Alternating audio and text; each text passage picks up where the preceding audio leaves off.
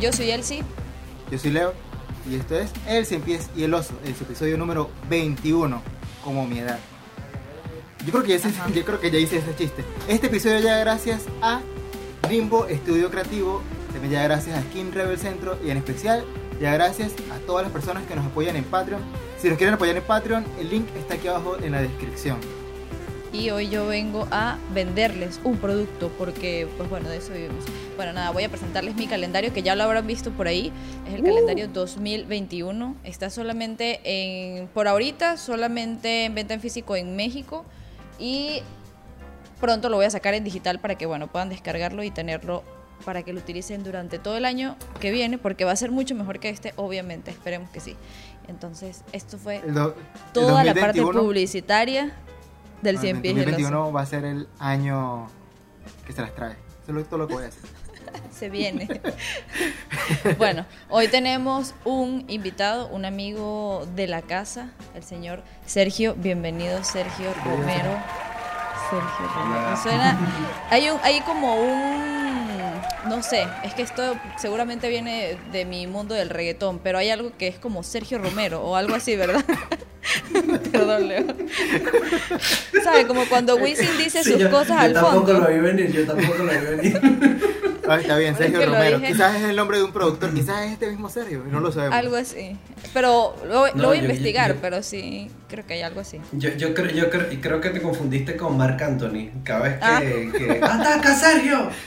Ah, puede Ah, ser que puede por ahí. ser. Ah. Puede ser. puede Bueno, pa- para los que no sepan quién es Sergio, Sergio es un músico, este, fue parte de los colores, aparte ahorita tiene un proyecto Es. solista. Es parte de los colores, perdón.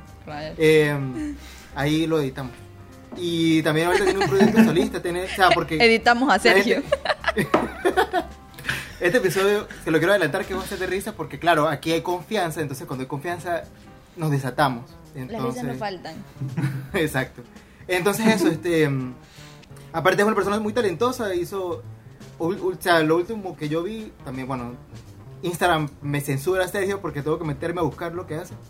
Eh, pero hizo unos videos bien cool como con, con o sea, muchas cosas. Vamos a ir desplegando toda esta información porque claro, no quiero quedarme pegado a lo largo del capítulo. Así que bueno, este, no sé si quieres comentarnos un poquito, o sea, sobre lo que haces o cómo te identificas, no sé, una introducción tuya. Vale, bueno. Bueno, si- eh, siento que yo hago música por. porque, bueno, me hace sentir bien, básicamente. No busco.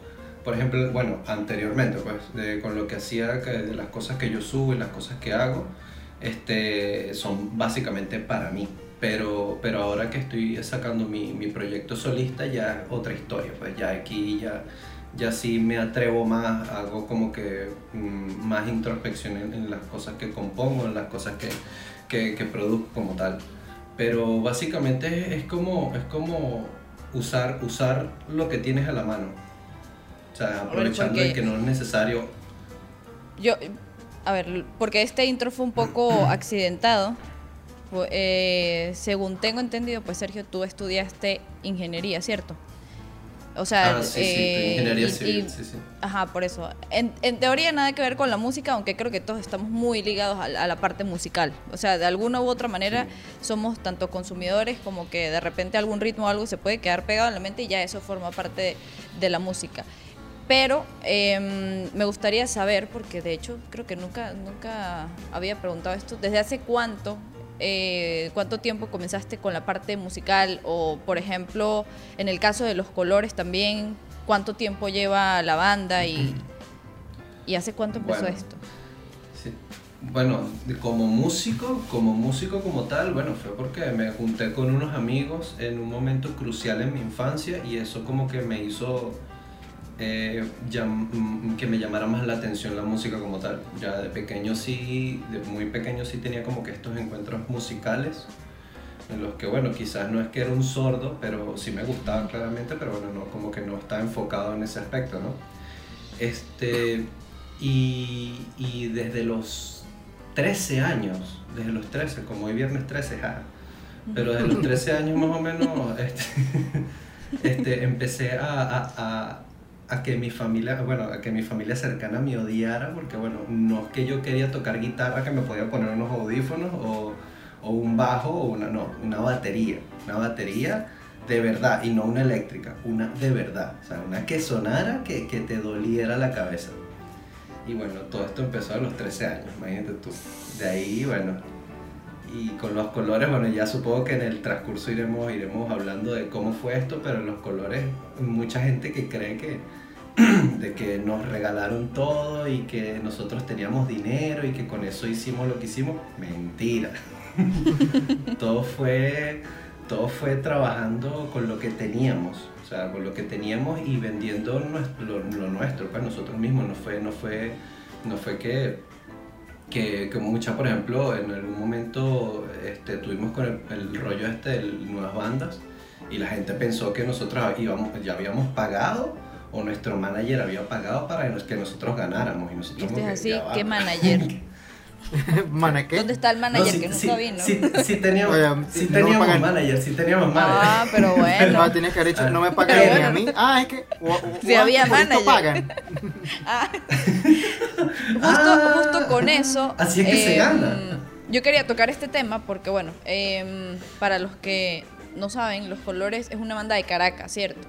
Nosotros eh, Leo y yo somos de Mérida, es otra ciudad un poquito más pequeña. Caracas es la capital de Venezuela, amigos. Para el que no sabe, Caracas es la capital de Venezuela. Y siento yo de cómo veíamos nosotros desde Mérida, digo yo sin ser músico ni nada, pero uno ve en Caracas que, o sea, las posibilidades de llegar a pues ser reconocido o al alcance de, por ejemplo, ir a las emisoras, a las, a las radios, era mucho más fácil, obviamente, que, digo, en Mérida también habían eh, emisoras, no es que no, estábamos en el pueblo, pueblo. Exacto, pero eh, quería tocar este tema porque obviamente todo tiene su proceso, eh, las cosas no salen de un día para otro y mm, en el caso de Caracas siento que, lo veo yo, puede ser un poco más sencillo. Obviamente, o sea, en, el caso de, ustedes no van a ver como la comparación porque no es como que, bueno, hoy voy a estar en Caracas y mañana voy a ir a, a Mérida a ver cómo es, si se mueve más fácil o es más difícil.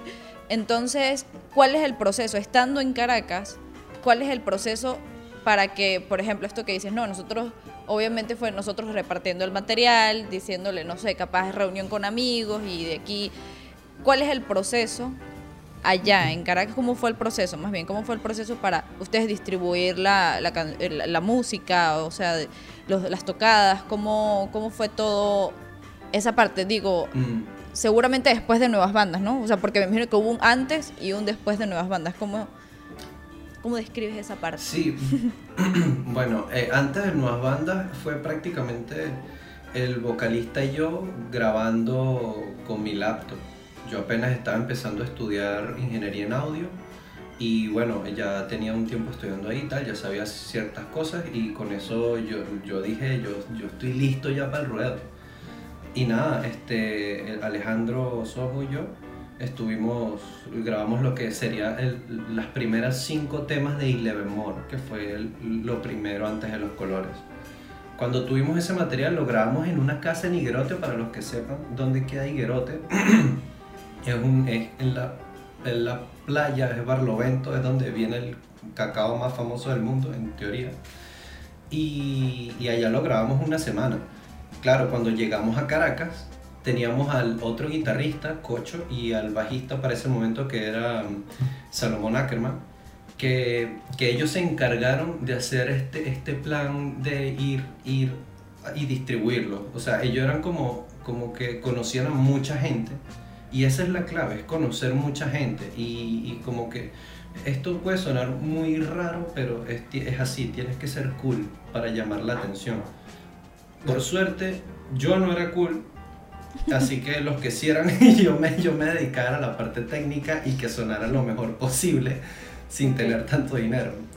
los otros dos amigos de nosotros sí eran muy cool y ellos, bueno, se movieron demasiado y nada, eh, el, el, día, el día que, que llegamos de Higuerote, eso fue, creo que fue un viernes o un sábado, recuerdo que yo le mandé una maqueta, una maqueta pero un bounce de, lo que, de una canción que nos había gustado como quedó y no está editado, no está masterizado nada. y yo se lo envío a Cocho para que vean que no estuvimos perdiendo el tiempo allá con todos los equipos de ellos, porque también las guitarras y todo eso eran de ellos, nosotros no teníamos guitarras buenas para grabar ni nada. Y, y Cocho agarró ese mismo tema, lo pusieron a sonar a la 92.9 ese mismo día en la noche.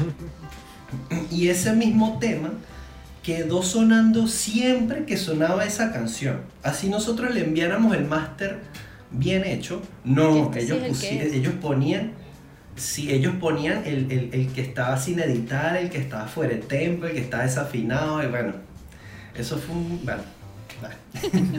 Son cosas que... Sí, sí, aparte, bueno, cosas... no, que, que me llama la atención desde, desde un, porque desde un principio nombraste algo que eh, a lo largo de, de estos 21 episodios lo hemos ido de una forma u otra eh, recalcando o destacando y que podría decir que es una de, las de las líneas editoriales o de las palabras claves de, de las frases claves de nuestro podcast que es hacer lo que se puede con lo que se tiene o sea este es, es, Sí. eh, bueno porque lo dijimos en el episodio de Matías no quiero ponerme otra vez intenso con eso pero, pero, o sea, yo me acuerdo cuando los colores salió, yo estaba loco por los colores, me encantaba. Em, y estoy seguro de que él también. Entonces eso, uno como que tiene la idea como, ¿sabes? Quizás por esta fantasía del rockstar, de la persona que está, que es inalcanzable, desde cierto punto de vista, que ellos están allá y nosotros estamos acá. Y entonces yo creo que de ahí vienen esas, esas digamos, esa, esa fantasía de que no, panas tienen mucho dinero y tienen todos los equipos y cuando graban, graban un estudio con, con un señor, un señor que sabe mucho de música y solamente sube las, las cositas así y está Claro. todo listo. Y suena perfecto, Este, y suena, perfecto, suena perfecto, sí, exacto. Entonces, no, bueno, vamos a hacer la portada del disco, no, vamos y tal. O sea, no es tan así, sino que mm, hay mucho trabajo y hay muchas veces como que creatividad, pero no digamos como creatividad para hacer las cosas, sino creatividad para resolverlas. Bueno, tenemos que grabar este, esta parte, pero no tenemos estos equipos que necesitamos, pero sí tenemos una, una cinta y un pedazo de aluminio. Vamos a hacer aquí este, esto para, para grabar. O sea, Me encanta el Eh, art eh, attack de sí, Leo en, en Sí, esta no. descripción. Es que, es que así son estos procesos, no sé si me equivoco. Voy, voy a Sí, ir sí, rápido sí, sí, antes no, de es que, que de es que verdad, es Sergio nos diga, porque, digo, yo no voy a mentir, yo conocí a los colores tarde. De hecho, yo conocí a los colores gracias a Mayla, una amiga, eh, que me dijo que le encantaba una canción. De hecho, ella utilizó una canción de los colores para hacer una tarea de la facultad. En la facultad, en algunas materias nos mandaban a hacer cosas como con otros medios de arte para nosotros graficarlo. O sea, de- de interpretarlo en- en- en nuestras en nuestra sí como que eh, dependiendo de la clase y creo que fue ave de cartón que ella el- me mostró la canción y bueno y de coincidencia ustedes iban a ir bueno los colores iban a Mérida cercano a esa fecha y después fue como o sea yo no tenía nada o sea cero cero cero cero sabía de los colores hasta que bueno ya y, y obviamente hasta el sol de hoy sigo escuchando la música de los colores entonces, para aclarar esa partecita, porque después no, que el Simar desde hace mucho conoce. No, no. En- pero, pero sí me gusta. Y la otra cosa, para enlazar con lo que dijo Leo y aportar un poquito a lo que nosotros venimos hablando del podcast también, es que lo mismo, las cosas no salen de la nada y todo es un proceso. Con lo que nos has contado hasta el momento, y, re- vuelvo otra vez a la parte en que nosotros pensamos que en Caracas es mucho más fácil y todo eso. Puede que sí, pero igual no es como que, ay, mira, todas las bandas vienen y las ponemos en la radio y tal. También hay un trabajo en equipo, porque así como nos dijiste ahorita, bueno, dos integrantes de la banda se encargaba de esto, eh, tú con en la compu, esto, tal, el que compone, el que pone, o sea, siempre tiene que existir ese trabajo en equipo y, es un proceso. Entonces, a mí me, o sea, siempre me gusta este tipo de anécdotas porque mm, las personas externas a todo este mundo piensan que es como, bueno, es que las canciones se le deben de ocurrir, o sea, de una vez ponen la, eh, que este instrumento, que este otro, y ya sale y listo, para afuera. Y es como, no, hay muchas cosas detrás y es justo esta parte que nos estabas contando, ahora sí. Sí, sí, bueno, sí, bueno, de hecho, de hecho, sí y no. O sea, cuando ya tienes mucha trayectoria, que, que ya conoces, ya sabes, mira, mira, tú agarras eh, ah, una base, tal, canto y, y ya, tengo un hit. ¿Me entiendes? Pero eso ya es una persona que ya está súper experimentada. Estamos hablando de, de cuatro niños. O sea, de cuatro adolescentes. Para ese momento yo tenía 21, 20 años, ni me acuerdo cuánto tenía yo. Y, eso era entrompar todos los problemas que ya este, esta- estas personas que están tan experimentadas, que son profesionales haciendo esto, ya lo saben. Claro, nosotros lo estamos aprendiendo. Y con ese, y ojo, ojo, si nosotros no hubiéramos hecho esto, nadie nos escucha, nadie nos ve, nadie nos para. O sea, no, no es que nosotros agarramos, sí, ojo, sí, sí hay bandas en Venezuela que tienen dinero, que son gente que sí tiene dinero, que es gente que, bueno, que la están llevando, que mira, que tú, que está, ¿me entiendes? Sí existe esa, sí Que existe. sí ayuda. Existe, no, no o sea, para aclarar también, Pero- sí ayuda esa. Exacto, exacto. Sí, sí, es verdad, es verdad, sí existe, no, no, no, no nos vamos a mentir, pero en el caso de nosotros, por ejemplo, Alejandro y yo, eran, somos personas que no somos ricas ni millonarias, ni, o sea, no es que somos pobres, pero, pero para ese momento eh, somos adolescentes, yo en la universidad, y ustedes saben que una persona que estudia en una universidad es pobre. Coño, universitario, O sea, sí, la vida del no trabaja, no trabaja, exacto. Y además estudia ingeniería, eh, donde por en mi caso no me daba chance, pero ¿sabes? Yo, yo solamente estaba ahí en la universidad. De noche salía e iba a ensayar. Y ya cuando los colores se puso más serio, era peor porque yo tenía clase que si hasta las 8 de la noche e iba a ensayar a las 9 de la noche y de ahí hasta las 11 y luego a mi casa para despertarme súper en la madrugada para volver a ir a la, a la universidad. Entonces como que todo tiene su, su sacrificio y todo tiene su trabajo. Ojo, sí, eh, eh, los colores sí tienen su fama de que, bueno, de que, de que nos gusta la fiesta, por decirlo de alguna manera, ¿no? Pero eso sí se malinterpretó en, en- en muchos shows. La gente pensaba que nosotros éramos unos malportados, de que andábamos borrachos antes del show y que éramos todos unos niños. Acabatrapos. Mm, Sí, sí los acá. Sí acabamos los trapos, pero después de trabajar. Se hacía, se hacía primero lo primero.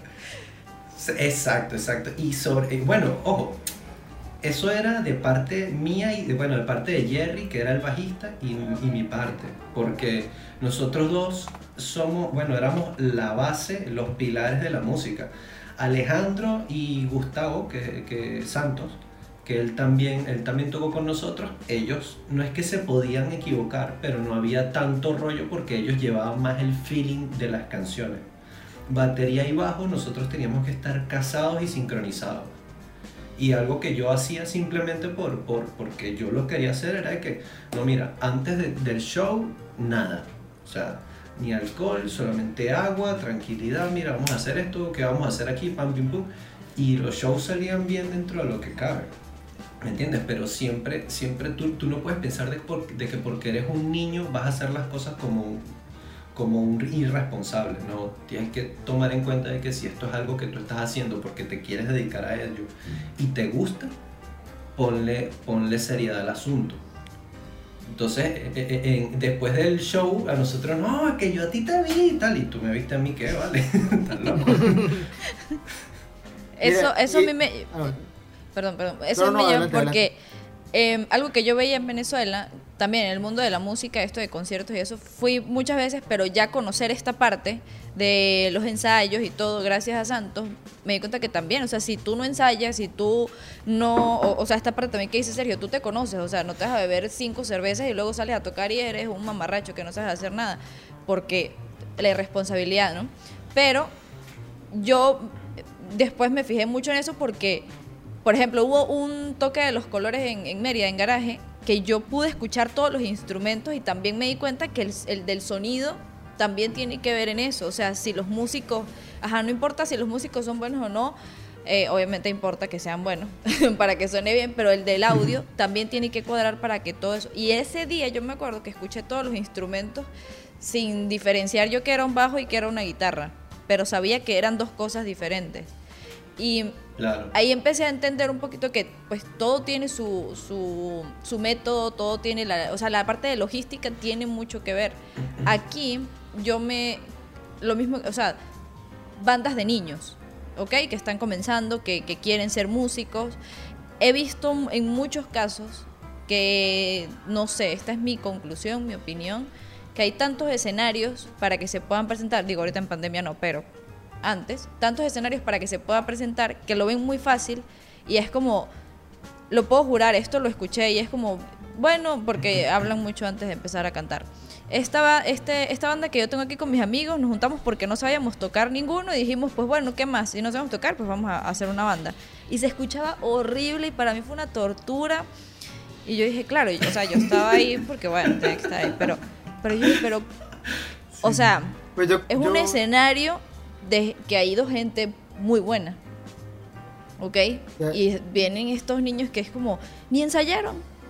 O sea, porque una cosa es que, bueno, estás muy joven y no tienes tanto método y, en fin, infinidad de cosas, pero no se les notaba, pero ni un poquito de ensayo. Entonces, eso que, que, que estaba hablando Sergio, a mí me parece como, como oyente, como consumidora de la música, me parece importante que es un buen show, así estén cinco personas, así sea un escenario grande, así sea como que, bueno, mira, este no van a pagar, pero que en muchos casos sé que es como, bueno, me dan cerveza por ir a tocar, o dos Sí, sí. entradas para X, no sé.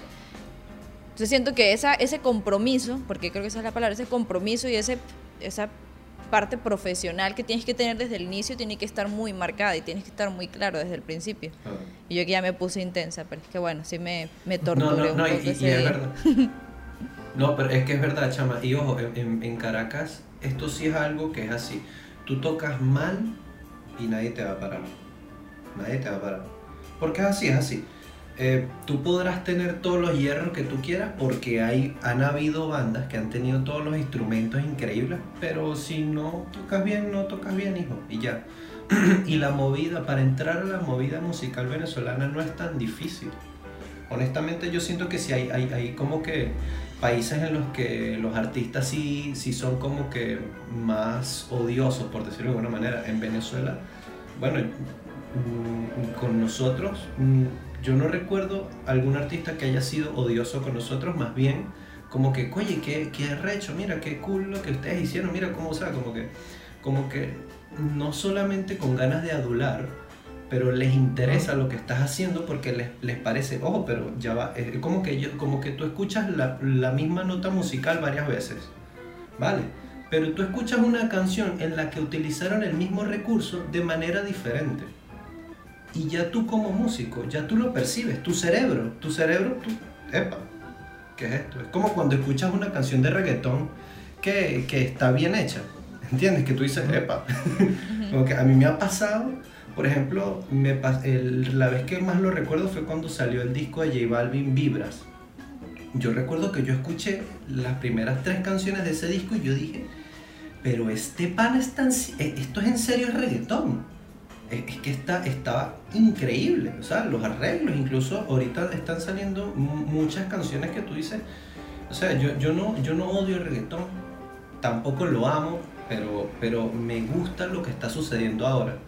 Y es eso, si tú eres bueno en lo que haces y llamas la atención es por una razón. Tú tienes que tomar en cuenta lo tuyo. Hay muchos niños que creen que porque agarran una guitarra y tocan todos desafinados al mismo tiempo, va a venir un productor mágico y les va a resolver la vida.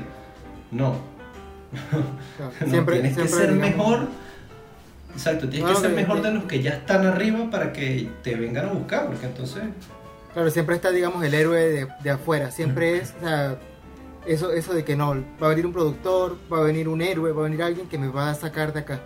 Que, y claro, digamos como que ya mm, voy a ser un poquito abogado del diablo, pero no chimbo, sino tratar de justificar un poquito. ¿Qué es lo que pasa? Ver, claro, porque ah. es que me siento identificado con los niños, no porque yo ya, no es porque haya tenido una banda mala, no es por eso, sino porque cuando uno es joven uno es así. Uno es así, uno como que no se toma nada en serio. Dígame, yo que soy, yo he madurado y ahora soy más serio de lo que era hace 10 años. O sea, antes yo era una mamadera de gallo, una mamadera de gallo que caminaba, una, una echara broma andando. Hasta que llegó un punto en que yo dije, bueno, si yo quiero hacer esto, que es dibujar, pintar, si yo no me tomo en serio, nadie me va a tomar en serio. Creo que eso le puede pasar a estos niños. Les gusta la música, les gusta, pero creen que, o sea, creen que es todo un chiste. Hasta que, bueno, que se dan cuenta, se llevan un golpe, ya eh, para terminar la idea, se llevan un golpe, uy, no, pero mira, que esta gente nos abuchó, no tripió. Si yo de verdad quiero hacer una banda, tengo que ponerme serio. Y bueno, muchachos, mañana ensayamos a las 8. Nada, pero ¿qué te pasa? No, bueno, yo estoy serio en esto. ¿Tú estás serio o no estás serio?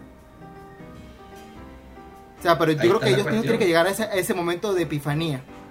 Ese, este, Pero, pero ahora, ahora, te pregun- ahora te pregunto yo a ti, ¿realmente te gustan?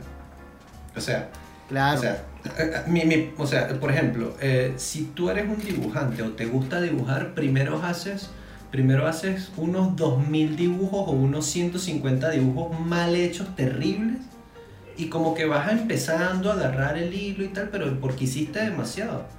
Un chamo que agarra una batería, no, ya me sé siete canciones de Metallica.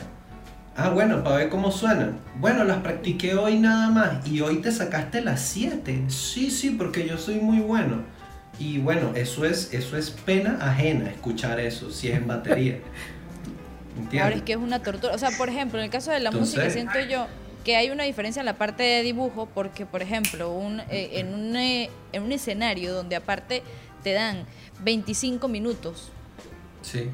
20 minutos con tu banda, que no ha ensayado, que no ha hecho nada, es como, Dios mío, pero quieres matar a toda la gente que está aquí. Sí. Y claro, entonces uno, uno está en un escenario donde están los amiguitos que fueron, uno, dos amiguitos. Entonces, o sea, he visto mucho la diferencia. Claro, también, por ejemplo, Santos me ha explicado, porque yo entré al mundo de este, de, de ver cómo se hacían las cosas bien, cuando ya estaban hechas bien, ¿sabes? O sea, cuando en bandas que, que llevan ya su, su Claro. trayectoria. Entonces Santos dijo, pero es que hay momentos donde pues todos po- posiblemente pasamos por un momento así. Pero, y a ver, estoy en lo correcto, porque digo, estoy- me está supervisando, ¿no? pero, eh, en el caso del dibujo es, bueno, ya practiqué, ya practiqué, o sea, vi el dibujo una vez, no funcionó, lo dejo de ver, yo como, como espectador paso a la página, pero estar en el momento así, donde estás, es que les, les juro por lo más sagrado que yo No, decía, pero- esto es irresponsabilidad porque no eran que si niños de 8 años. Eran No, pero- pero también 18, habla- 19, casi 20 años que yo dije, ya uno ahí sabe que los que se escuchan bien, aparte son como especie de festivales o bueno, mini tocadas donde van 5 o 6 bandas que tú ves quiénes van, o sea, investigas, no, bueno, va tal banda, los tal tal de los tal tal, ah, bueno, voy a escucharlos a ver, porque pues bueno, es la gente que no es una competencia, pero es gente con la que yo voy a compartir escenario y la verdad, así sea que, que estés antes o después, es como un solo grupo que da la cara por el día, por el, por el, por el momento en que la gente fue a escuchar todo, toda la música y fue, así sea por obligación, pues tú te estás quedando ahí apoyando al, al momento, vamos a decirlo. Entonces, O te- o yo siento que debe haber un poquito más de... También puede pasar. Sí, es Te que confías en hay... la grabación. Po- pon- Ponte tú, ponte tú que, que, que mi papá tiene un montón de dinero y yo tengo una bandita, ¿no? Y somos cuatro. Grabamos, le pagamos a un buen productor, un editor increíble y nos graba todo, nos afina todo y somos brutales. Con esa canción buscamos shows y encontramos shows. Ahora, nosotros creemos que porque eso suena bien, nosotros sonamos igual. No.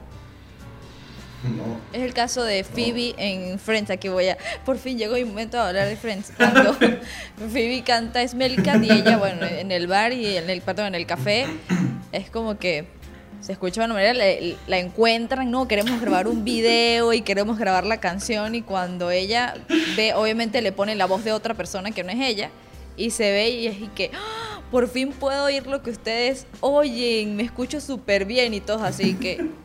¿Acaso no sabe que no es ella la que está cantando? Sí. Entonces, Tú sabes que me encanta. ve- Al fin se mi momento frente. Hay- un capítulo de eso de Smelly Cat que no sé si es el mismo, pero es cuando va la, la chica que sí sabe tocar guitarra al bar, al, al café. Esa- que dice ese que, es otro "Ah, también, Pero tú, pero tú te sabes, tú te sabes el acorde de sol mayor. Sí. Ah, ¿y qué otro te sabes? Todos. Todos. What the fuck? Sí, sí.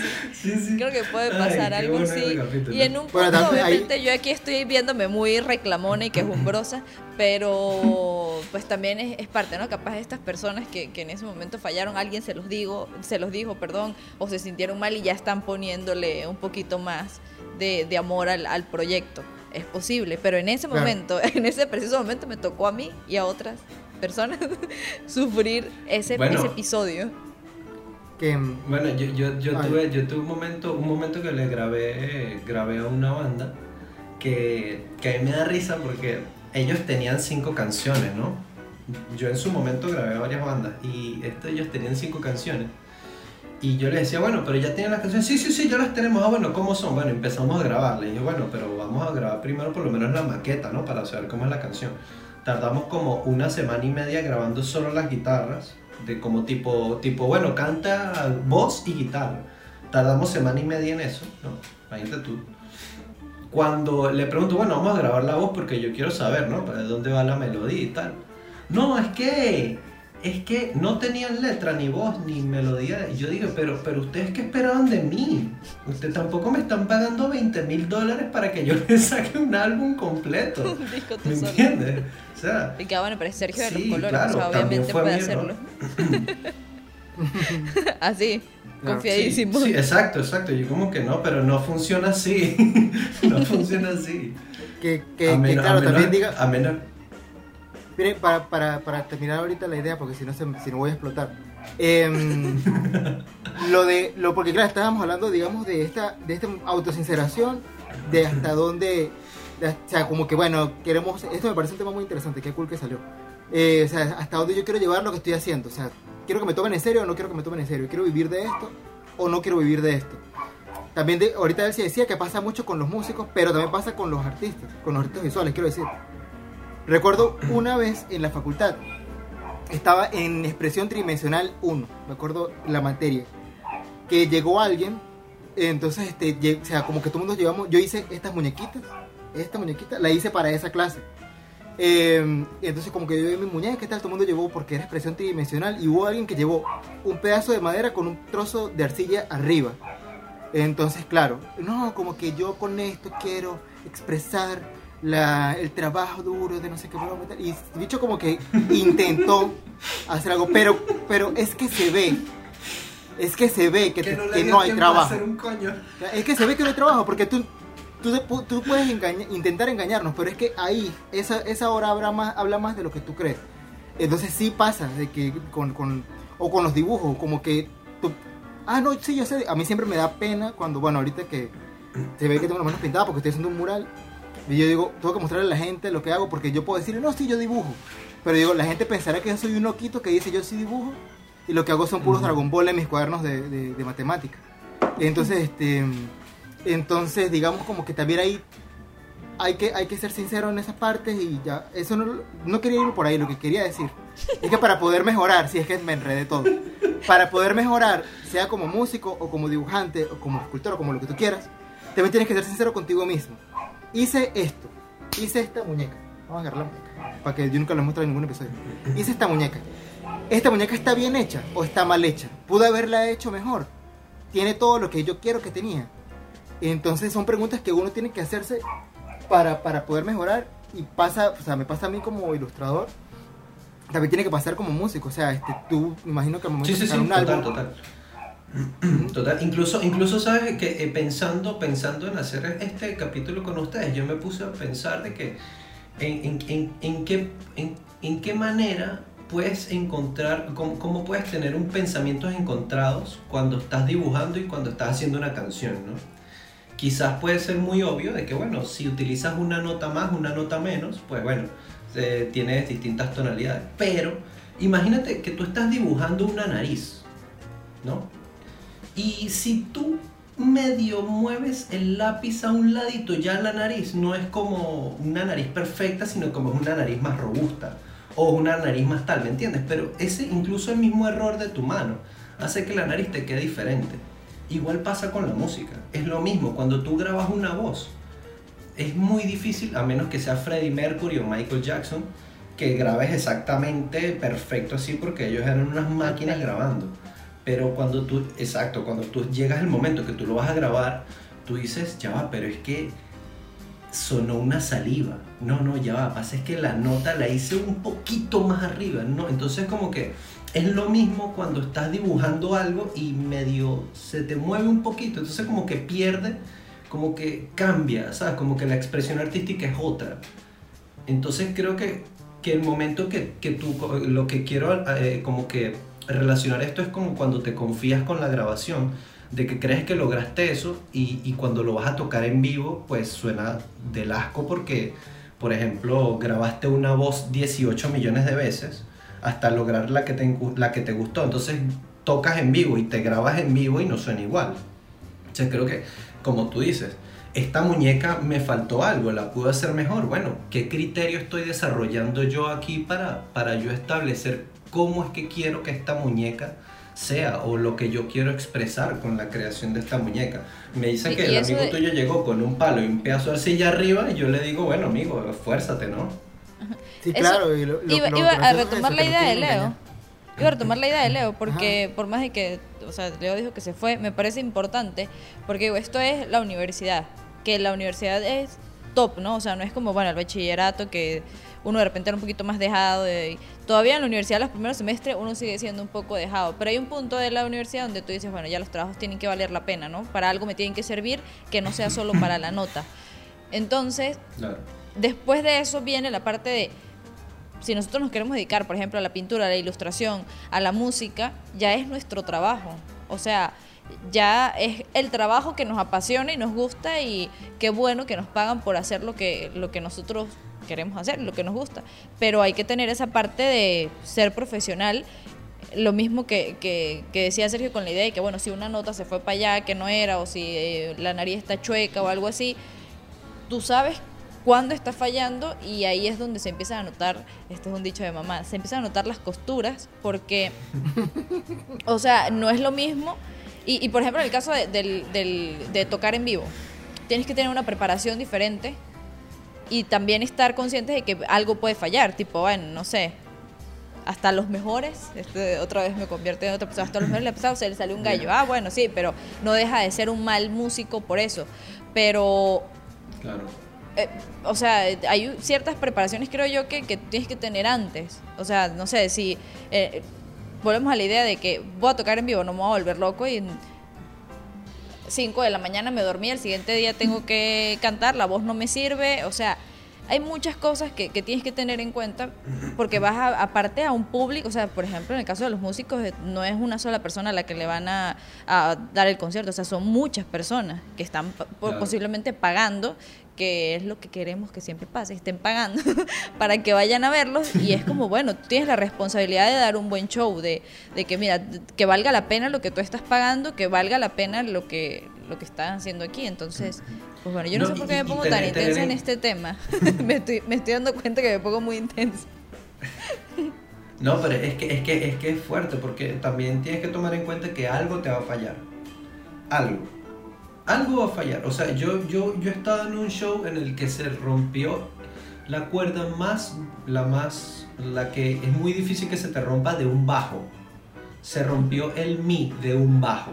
Tú dices, ¿cómo se te rompe el mi de un bajo en un show? Demasiada mala suerte. A mí, a mí se me han roto pedales de bombo. Terminando una canción. Terminando una canción que de repente estoy ¿De dónde flores? Tengo la otra baqueta y no suena el bombo. Y tú dices, ajá, pero el bombo, ¿qué pasó? El tum, ¿dónde está? No está. Entonces lo tienes que tocar con el granadero. Entonces, o se te sale una baqueta, sale volando y te tienes que terminar y estás en media canción. Entonces, claro, no te vas a parar. Así estás en Venezuela. Exacto. Sí. Eh, mira, eh, pásame la baqueta ahí. Eh, no coño, vale. coño, vale, que esta broma siempre se me resbala. Pásame tierra también. Amarrámelo de una vez. No, sí, no, y lo peor es que si, si tú eres derecho y se, te, y se te pierde la derecha, bueno, tú ves ahí cómo tú haces para tocar todo tu show con la izquierda. Claramente hay bateristas cuando son profesionales, obviamente, o, ni siquiera profesionales. Tienes con mucha experiencia. que estás al lado, ¿no? Tienes tu juego de baquetas al lado. Pero si estás en un país como Venezuela, donde ya comprar baquetas era como comprarte media batería, entonces tú dices, bueno, yo no sé si me estoy comprando en este par de baquetas un árbol de roble, porque, porque cuesta tan caro. Y, y, no, bueno, tienes un solo par y ahí tú ves cómo haces. Entonces como que... Claro, son, son experiencias, son experiencias y son casos, son casos yo voy a. El piano, el piano que de repente se muere. El piano de repente no suena. Y tú dices, ah, no, buenísimo. Lo desconectó el, la banda que sigue. sí. A ver, este, Mira, yo bueno. voy a voy a cambiar un, un- o sea, digo, toda esta parte es importante porque forma parte del del crecimiento del artista, del crecimiento de- del músico. Me gustaría saber ahora, ya luego de todas estas experiencias y eso, cómo es tu proceso creativo. O sea, ya eh, hablando, yo creo que ya incluso de, de tu tema, de tu tema, de tu mm, proyecto de solista. ¿Cómo, ¿Cómo ha sido la parte, cómo has llevado la parte creativa? Ya conoces tu proceso y cómo explícanos un poquito en este espacio cómo es. Pues, pues mira, si supieras, si supieras que, que es como medio psicovivir, medio psicovivir, porque eh, yo he hecho varias canciones, solamente de, de estas que he hecho voy a sacar una, que es la que ya tengo lista, que eh, estamos ya dentro de nada tengo listo el, el video y ya empiezo para poner fecha de publicación, etc. Este, empieza en las mañanas desde que le quitas la alarma al, al teléfono y dices, hoy va a ser un gran día, hay veces que me- los días que he compuesto canciones que me gustan, me, me paro y lo primero que me viene a la cabeza es, hoy es un gran día para hacer una canción. Y yo sé que puede sonar muy cliché, que puede sonar muy cursi, lo que tú quieras, pero así me funciona a mí. Ya yo tengo en la cabeza que mi primer pensamiento es, no sé qué canción voy a hacer, pero hoy es un gran día para hacer una canción. Me tomo mi café tranquilamente, echo una partida de Vainglory o League of Legends, ta ta ta ta ta, y empiezo a dar vueltas en el cuarto, y, coño, y empiezo, pongo una base o empiezo a tocar. Es como que te tienes, tienes, tienes que ir buscándolo. No es algo que de repente hay, ojo, hay personas que sí, que sí les llega la canción. Guau, Oh, mira, uff, y, Es- como todo, yo supongo que ustedes también tendrán un, un cuadernito de bocetos pequeño. Bueno, yo tengo la nota de voz de mi teléfono, que tengo, bueno, hasta, hasta cuando estoy haciendo el café o estoy cocinando, calentándome algo, empiezo a tararear una canción y, y la, la letra es la letra más rara, pero coño, esta idea está buena, mira, esta idea está buena. Y agarro el teléfono, entonces, ¿sabes? Lo que sea. Eh, siento que cada uno tiene que descubrir cuál es tu proceso creativo y cómo te ayuda. Eh, yo sí soy partidario de que tienes que tener buenos instrumentos, pero el mejor instrumento es el que mejor te suena. Y incluso tú puedes tener una batería ahí, pero el, el bombo de la mesa te suena mejor y, y grabas es el micrófono de aquí pegado a la tabla de la mesa. ¿Entiendes? Yo, por ejemplo, utilizo mucho esto, que es un pote de, de estas cosas que no vamos a poner el product placement, pero, pero fui, pero Por fui favor, a la playa. Sí, fui a la playa y le metí arena. Entonces tengo un shaker bastante orgánico y un pote de basura también donde meto ese chucherías. Que eso le da, eso le da el color a- al Sí, sonido. le da un eso hace color. que... Sí. Sí, porque mira, sí. No, porque ahorita, la ahorita como que me comentando, este, como que dije, más o menos ya lo adelantaste, pero dije, ¿será que tú crees en las, en las musas? ¿O tú crees que la musa es importante para crear? Sí, O sí, sí, sí, sí, sí, sí, sí, sí, sí, sí, sí, sí, sí, sí, sí, sí, sí, claro, claro, claro. Porque incluso, de hecho, descu- descubrí, descubrí, descubrí algo que quizás es muy lógico para todos, incluso también para los dibujantes. ¿Qué premisa necesitas para darle un concepto a tu expresión artística? Necesito, o sea, en mi caso yo siento que si tú quieres escribir una canción, es como cuando necesitas escribir un chiste. Necesitas una premisa. ¿Cuál es la premisa principal? ¿Me entiendes? Y a partir de aquí, tu proceso creativo ya sabes para dónde vas. Y como que tienes algo más definido hacia dónde ir. ¿Me entiendes? Tú me dices, bueno, yo quiero hacer una ilustración de literalmente unas musas. Bueno, me traslado al Olimpo, me traslado, ¿me entiendes? Entonces como que ya tienes una premisa y bueno, pero ajá, eh, una estupidez que, que voy a decir después. Por ejemplo, en las animaciones de Hércules, mira qué raro como utilizan demasiado el círculo. Por ejemplo, todo lo que es el- el- la oreja es un círculo, no es una oreja, sino que es un círculo, es como, como una espiral, mejor dicho, y cosas así, como que tú, ah, bueno, pero mira, la premisa es esta y voy para allá, con este concepto voy a avanzar. Con la canción es lo mismo. Por ejemplo, una canción que tú quieras hacer, pero ¿qué quiero decir yo en esta canción? ¿De qué trata? De la soledad, de la alegría, de me encontré con un amigo, de feliz, ¿me entiendes? Necesitas una premisa. Claro, claro, claro. O sea, lo preguntaba porque, por ejemplo, por ejemplo, ahí, ya, eso, la premisa.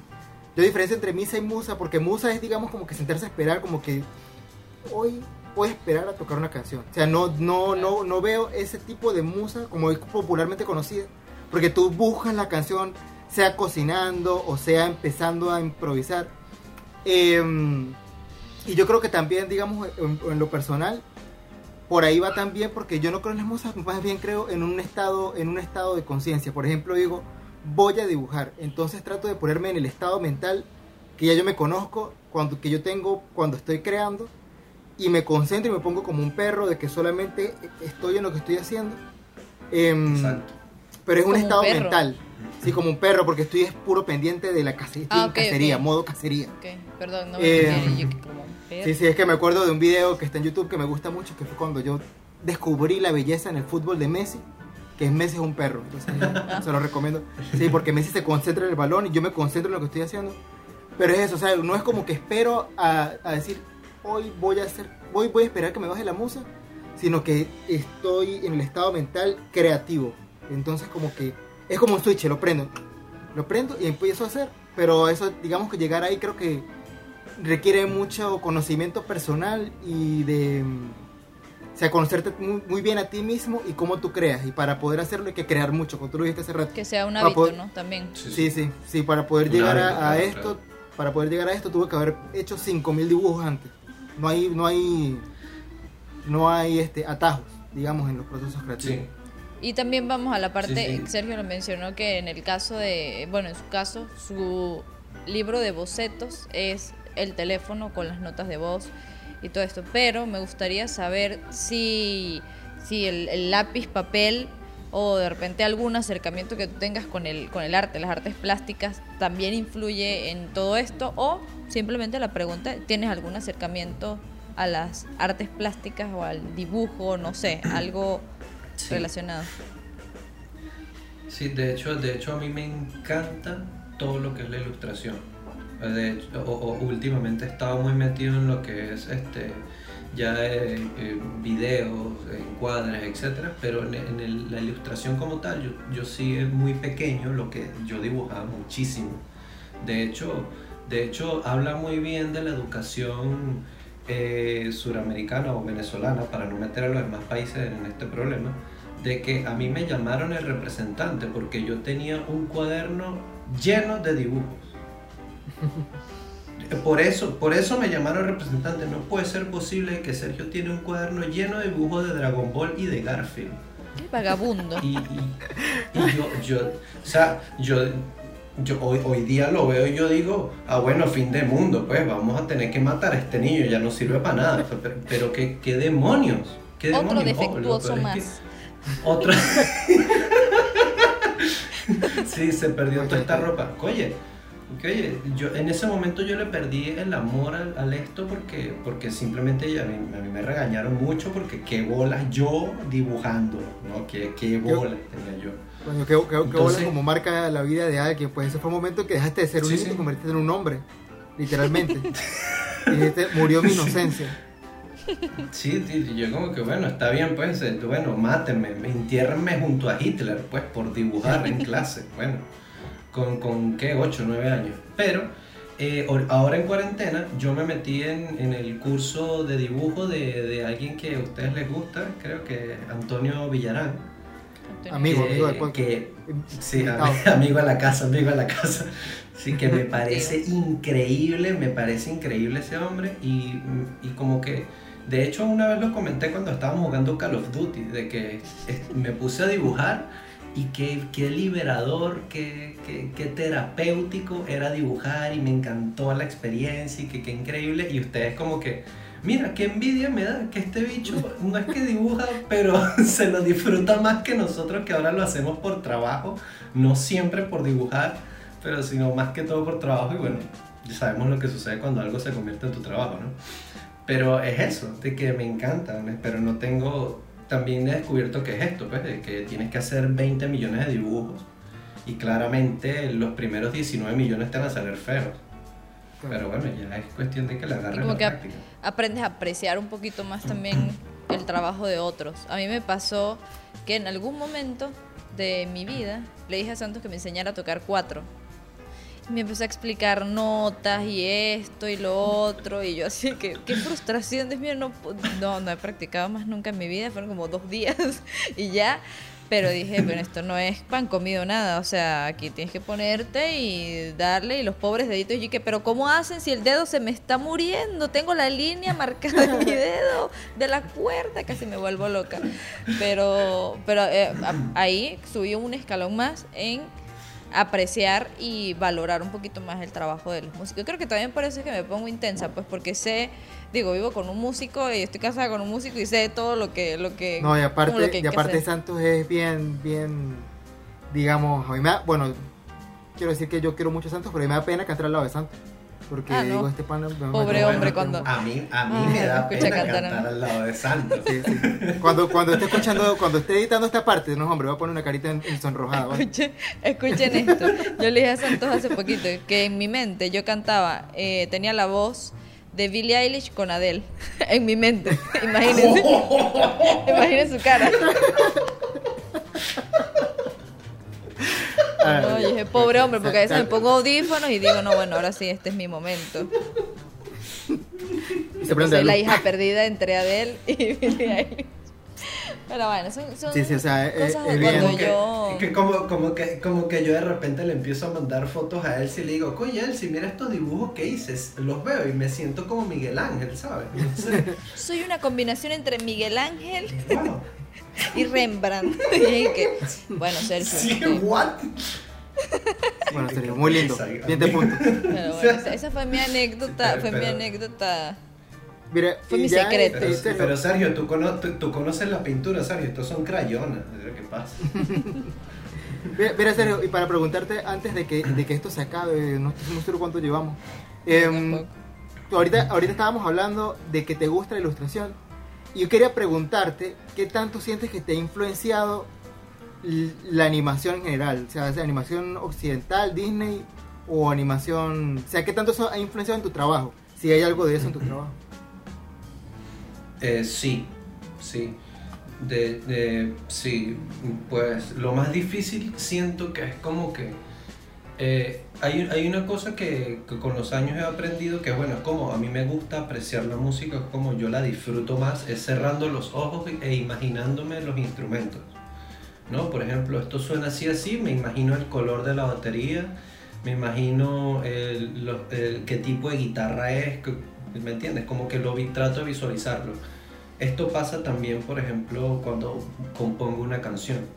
Como que digo, ok, vale, en esta parte, ¿qué es lo que estoy? Este es, el, este, este es que el marco teórico de la canción, de la película, ¿me entiendes? Como que una canción, una canción es como que es la, es como una parte artística de algo incompleto. ¿Me entiendes? Porque si tú tienes, por ejemplo, un videoclip, por llamarlo de alguna manera, bueno, llamarlo de alguna manera, no, un videoclip, tiene la historia visual más eh, la parte musical. Y, y, oye, yo siento que las dos juntas hacen algo súper poderoso, algo súper poderoso. Y si te pones, por ejemplo, eh, yo soy ultra fan de las películas de Disney y Aladdin, la primera película de Aladdin para mí fue musicalmente me explotó la cabeza, o sea, yo, yo me sé todos los diálogos, incluso eh, que, que es una locura porque de niño lo veía mucho. Y claro, ahora cuando, por ejemplo, eh, la escala menor armónica, es, yo, yo la tengo identificada como que es la canción de Aladdin. ¿Por qué suena así? Porque la canción de Aladdin es, es menor armónica. Y, claro. y, y ya, una, ya apenas Obviamente. escucho algo parecido, escucho algo parecido y yo, ah, mira, está por aquí. ¿Me entiendes? Pero ya es como, ya lo, lo relaciono tanto visual como musicalmente. Entonces, eh, eh, es, es- es difícil, es difícil. Yo siento que los mejores músicos son los que, los que, puedes, los que pueden hacer una canción y llevar, tradu que tu cabeza traduzca eso visualmente. Es, es como Claro, que... llegar a otro el- nivel. el- exacto, es como que la meta. Y ahora que, que mencionas, eh, voy, voy a interrumpir porque esto me está comiendo, se, lo había pasado por completo eh, y eso que lo compartí hoy, pero ya que mencionas a Aladdin, a mí me gustó mucho la participación que tuvo Sergio en el, EDN Go Talent de Escuela de Nada. Eh, no sé qué tan, o sea, con, con tanto... A mí me gustaría saber dos cosas. Primero, ¿qué tanto tiempo te llevó prepararte para ese eh, porque fue, a ver, fue una combinación de, creo que de cuatro, no, de, de cuatro, vieron, de cuatro películas. Sí, sí, sí. Pero la parte musical. Ah, Bueno, lo repito, a mí me encantó y Vale. me gustaría saber bien ese proceso porque aparte tienes una habilidad de crear sonidos.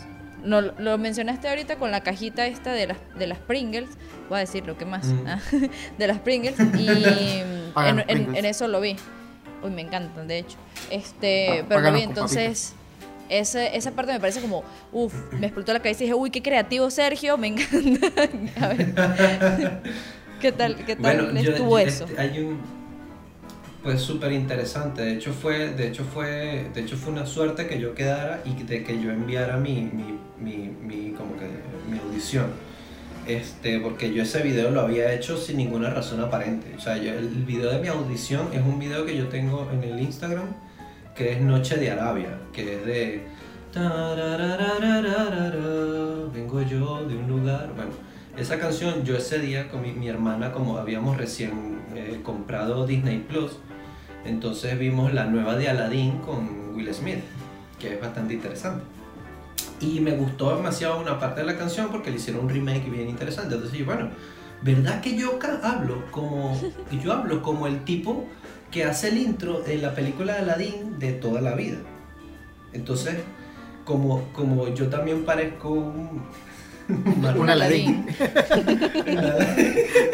sí, bueno. Entonces, como que a una amiga le empecé a mandar notas de voz así haciendo esa voz. Y dije, oye, es domingo, me voy a lanzar. Y hice la cosa, ¿no? Lo que me gustó fue que, por ejemplo, las brisas y todas estas cosas, estos efectos que tú dirás, no, bueno, esto se llevaron un micrófono para el Sahara para grabar. No, eso fue y, diez, y, como unas cuatro veces soplándole al micrófono para hacer ese efecto. Y también con las demás cosas. Entonces, claro, tú agarras un sintetizador y le modificas unas cosas y ya te suena como otra cosa. Entonces vas sumando y vas sumando y vas sumando. Pero, pero eso también te tienes como que transportar y ver qué demonios están haciendo en la versión original. Por suerte, como yo me la sé tanto de memoria porque lo vi tanto de pequeño, mm, como que no quería ver mucho la chuleta. Como que quería, bueno, vamos a ver qué sale, vamos a ver qué sale. Ah, si sale mal, pues bueno, ya que esto está en mi Instagram, nadie me va a juzgar por esto, no es Disney no me va a demandar por esto. pues. Entonces, Y que sí. entonces salió, salió cool. Sí, entonces, y, y, y, y en, en la, en la noche sale el capítulo de Escuela de Nada y dicen, bueno, envíen su audición, no sé qué tal, y yo, ¿será? Mm, ¿Será? Y se lo envío, se lo envío. Ya como a, lo- a, a la semana, algo así, me llega un correo con un, con un, con El un. PDF, es muy raro, sí, un PDF así amarillo en tu teléfono que, que ocupaba todo el teléfono y que, what? Y entonces el Golden Ticket de que, bueno, de que quedaste yo. Ah, bueno, sí va, sí va, ahora vamos a ver El qué reto demonios voy a hacer yo. Sí, ¿Cómo, llevar, cómo Pero- llevar esto a otro lugar? Claro. Fue una tarea de poco Sí, tiempo, lo- porque nosotros estábamos en contacto contigo en esos momentos. Y Sí, realmente, o sea, para, es que otra vez mi respeto, porque no sé, muy poquito tiempo. Siento yo, no sé. Sí, de hecho, de hecho llamé, llamé a, a- a, bueno, a, a amigas mías, amistades que, que les decía, mira, necesito probar sonido, por favor, necesito que me critiques todo. Y claro, la cuestión es que es como la chica que se le poteó la cámara, ¿me entiendes? Esas cosas pasan. Y yo dije, yo me estoy arriesgando a que mi computadora se me potee. Es más, es más, le Explote digo una cosa. Les digo una cosa. En la segunda presentación, mi hermana no sabía el día que era la grabación, aunque yo se lo había dicho varias veces. Como eh, claramente estoy en España y el cambio de horario es muy brutal, eh, a mí me tocó grabar casi a la una de la mañana el show, del segundo, del Como segundo ahorita, show. casi. Mm, casi. y recuerdo que yo, estaba, yo había seteado toda la computadora, todas las cosas y tal, y empecé a cantar a la una de la mañana y, y dale, bueno, yo sé que era un minuto, ¿vale?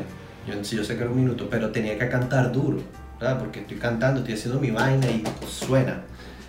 Mi hermana me dijo, en la mañana, yo me paro y tal, estamos tomando café, mi hermana me dice, Sergio, estoy arrechísima contigo. Y yo, ¿qué pasó? Yo, yo ¿qué te hice? ¿Qué, qué pasó?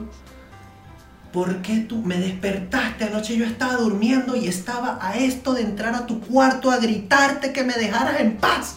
Y yo, marica, yo estaba grabando escuela de nada y estaba ahí en vivo haciendo la y dice, ¿qué? que sí, ojalá hubiese entrado y ese sido un momento apoteósico. Viral. Así que, Ganas, ahí Mira, automáticamente. Sí. Y, y bueno, y Claro, sí va a ser viral ella completamente, pues. Poco tiempo. Bueno, pero para el eso, que no, digo, eh, yo- a mí se me olvida que estamos grabando, la verdad, porque estoy aquí en una conversación, pero para los que no saben, los invito al que pasen por el Instagram de Sergio y vean eh, pues ese- esa parte del, del, bueno, del video de Disney, porque fue como una recopilación de, de varias películas de Disney Sí. que quedó brutal.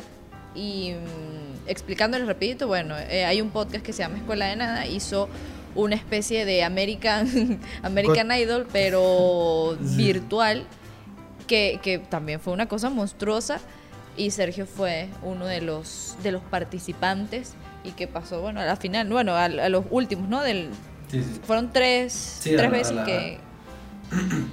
Y estuvo... No, estuvo fueron dos, fueron dos, estuvo fueron dos. Pero fueron, dos, tres ok. votas, fueron tres votaciones, pero fueron dos videos. No, estuvo, chamo. estuvo brutal. No, bueno, ¿quién, quién, quién va a ganar? ¿Qui- Sí, no, bueno, es que, es que también. es- ojo, hay muchas personas que me dijeron: Es que a mí no me parece cómo tú vas a concursar contra alguien que muestra los pies o alguien que toca flauta con la nariz. Yo le digo: Yo Es un los podcast pies. de comedia. Yo claro, ese, ese eh, no lo pude ver mucho- bien. Claro, Sí, no, sí. no te lo tienes Exacto, que yo- son, son talentos en general. Sí, no, y era, un- Sí, o, y sea, era un, que- e- un evento para pasar De chill. también, o sea, De chill sí, fresquito. claro, claro, claro. Pero sí, esa parte de aquí Sí, nada sí. más un Aunque datito. una O sea, Nutella lo no vale. me gustan los pies. Claro. Ahorita todo. No te gustan los pies. No, o sea, no es como que quiero que me corten los pies para nada. Pero me, me pone muy incómoda ver pies de gente, pues. O sea, gente en sandalia por ahí, en chanclas. Yo me hago la loca, así que.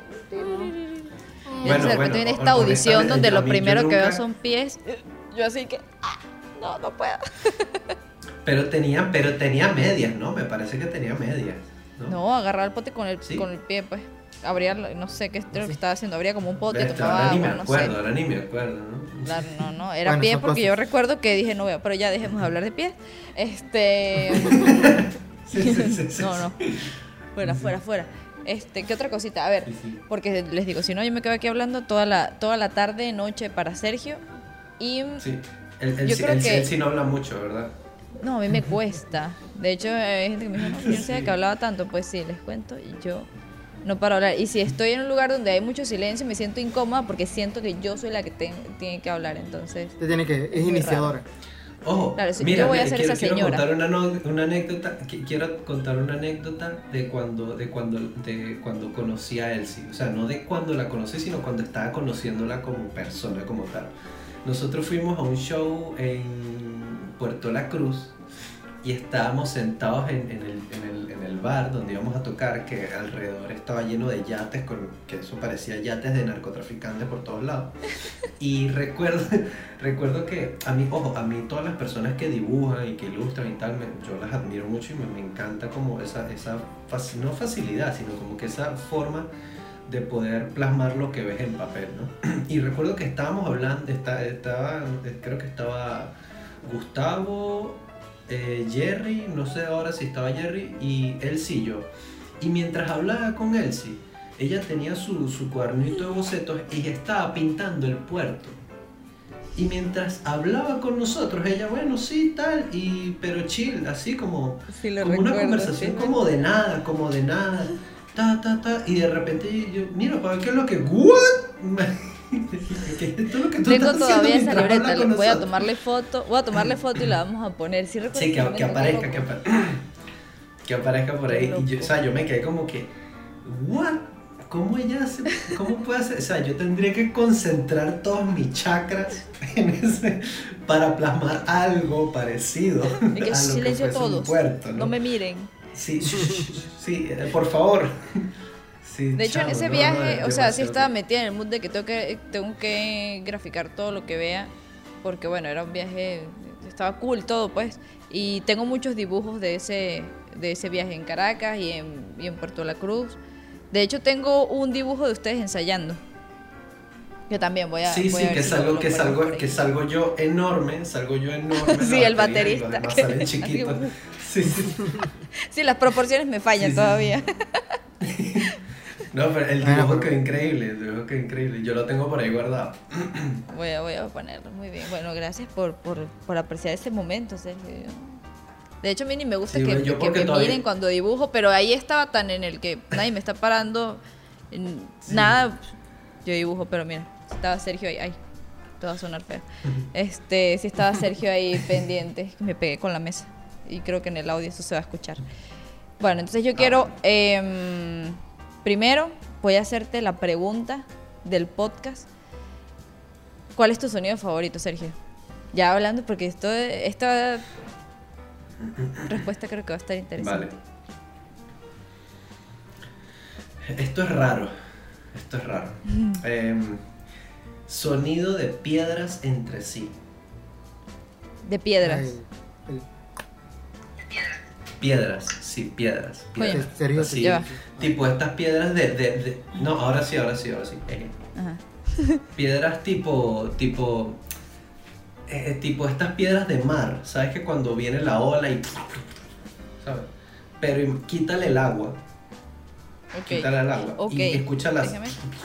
es como que, o sea, porque las, las llaves, las llaves son como que un, un sonido que me gusta bastante, pero siento que las piedras me gustan más, porque las piedras, aunque esto es, obvi- aunque es como- puede sonar muy lógico, pero las piedras suenan iguales en todos lados. Y como yo soy una persona que conozco demasiadas playas, siento que en estos lugares que he estado, mm, como que me transporta, este sonido como que me transporta a esos lugares de, de varias playas en las que he estado que, que me encantan, pues, me encanta, me, me gusta mucho la playa. Y, y siento que ese es el sonido que, que más me gusta porque me transporta y me da, me da felicidad, me da tranquilidad. Coño, es un, un sonido que no le había prestado atención, pero lo guardaremos en nuestra biblioteca de... sí. No sé por qué Eso. automáticamente dijiste, dijiste que eran piedras y me imaginé justamente piedras de, de agua, pues de piedras ya redondeadas. Sí. O sea, Ajá, eso esa automáticamente piedra. que se me, Esa, que se me esa hizo la imagen en la piedra, cabeza. exacto. Oh, Sí, miren, sí, te- sí. te- tenemos una buena imaginación y una buena gráfica. Bueno, Sergio, yo la verdad estoy muy agradecida de que aceptaste esta invitación, porque le rogamos a Sergio aceptar, la invitación al, al podcast. Espera- esperamos que, pues bueno, escuchar más canciones. Este es otro elemento farándula. Esperamos ya tu, que tu nuevo proyecto salga.